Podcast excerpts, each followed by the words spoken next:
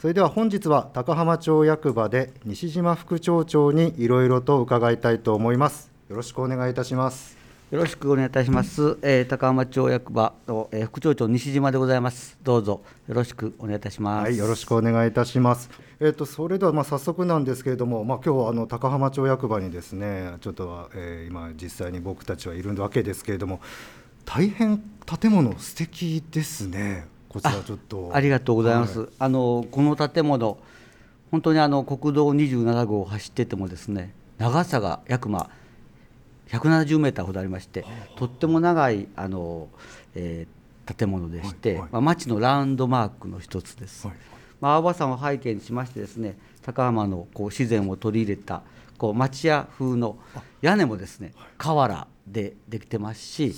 はい、外壁もあの杉とか、はい、えー、であの、まあ、福井県産材の木が使ってあります。中もあのとてもたくさんの木が作ってありまして、はいはい、あの町民の皆さんにも親しんでいただいておりますし、外見やはり高浜町の象徴としてあの他から来た方にもあの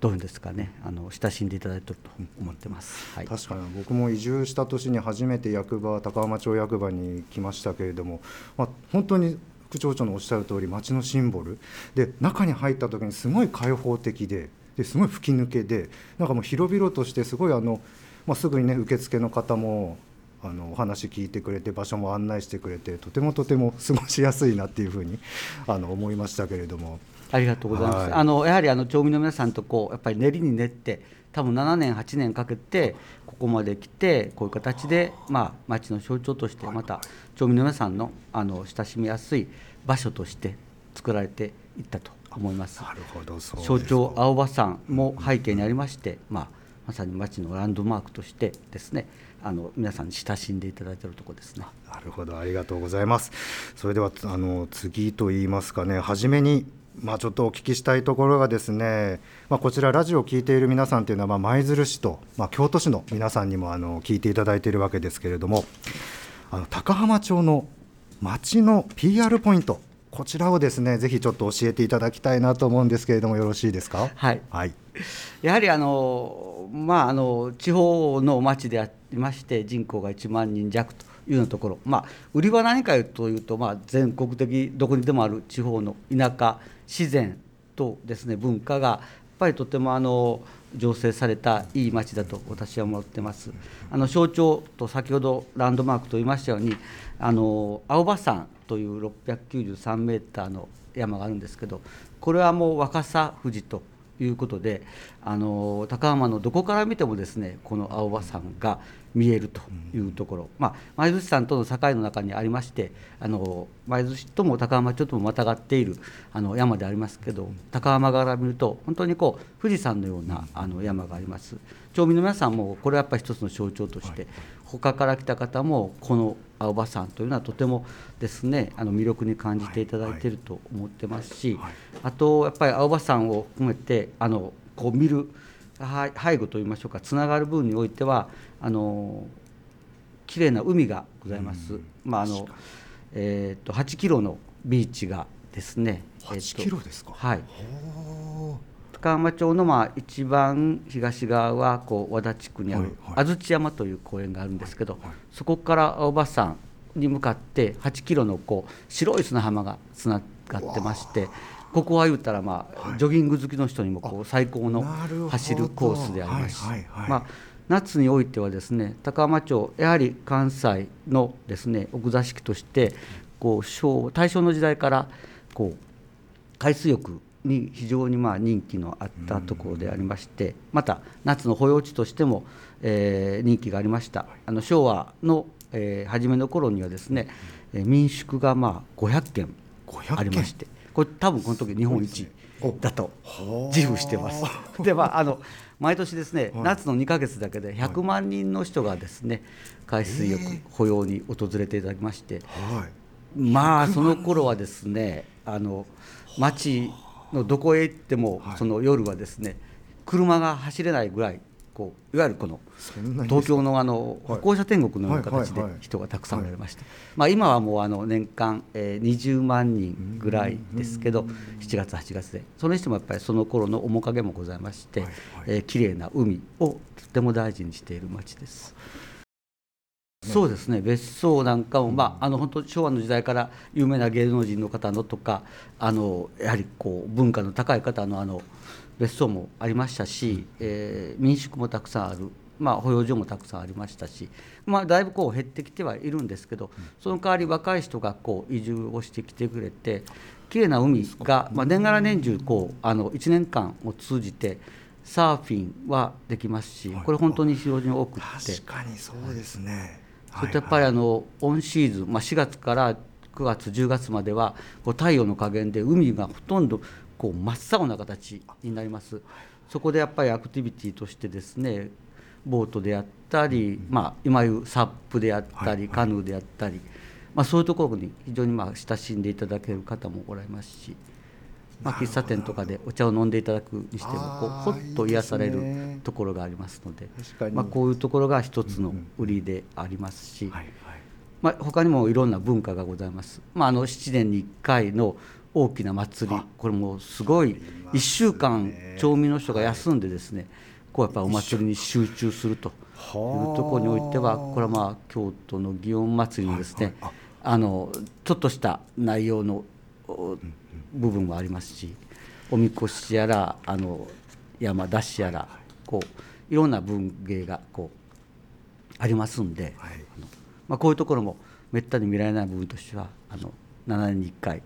高浜の祭りを見てほしいなというふうに思いあそれはもうぜひ見ていただきたいですね。も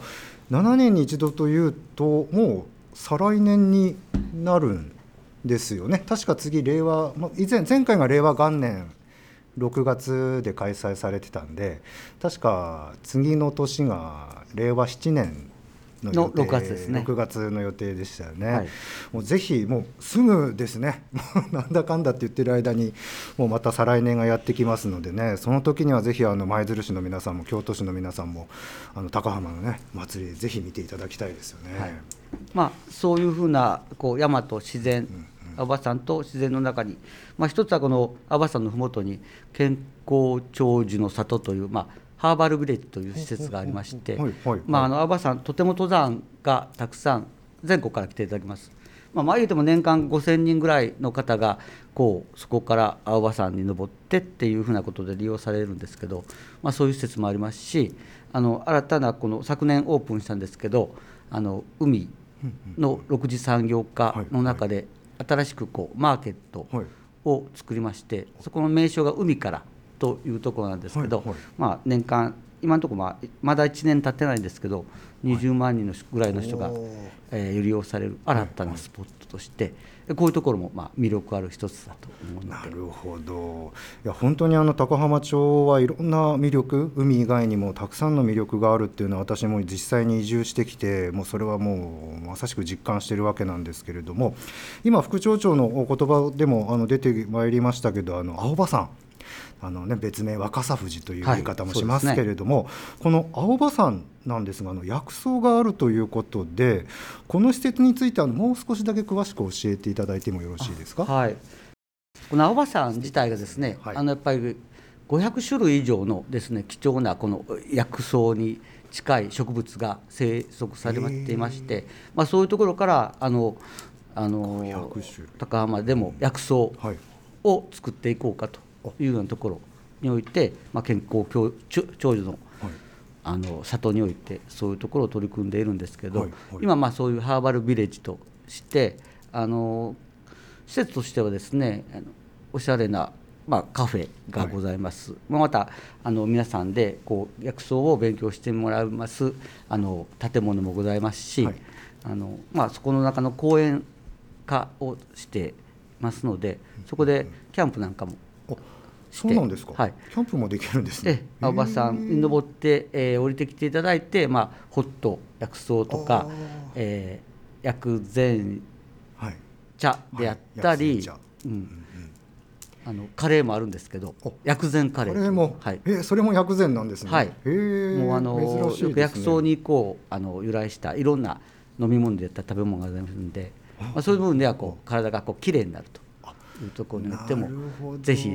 たくさんの方に使っていただきたいしやっぱり女性のあのファンの方はこうそこでゆったりとおしゃべりをされておられる方もたくさんあります。まあ、年間を通じていろんなイベントを夏にしたり、はい。まあ、冬と雪の降ったところでもえーやったり、まあ、夜イルイルミネーションをしたりですね、はい。はいあいいうところで町民の皆さんにも、まあ、またあの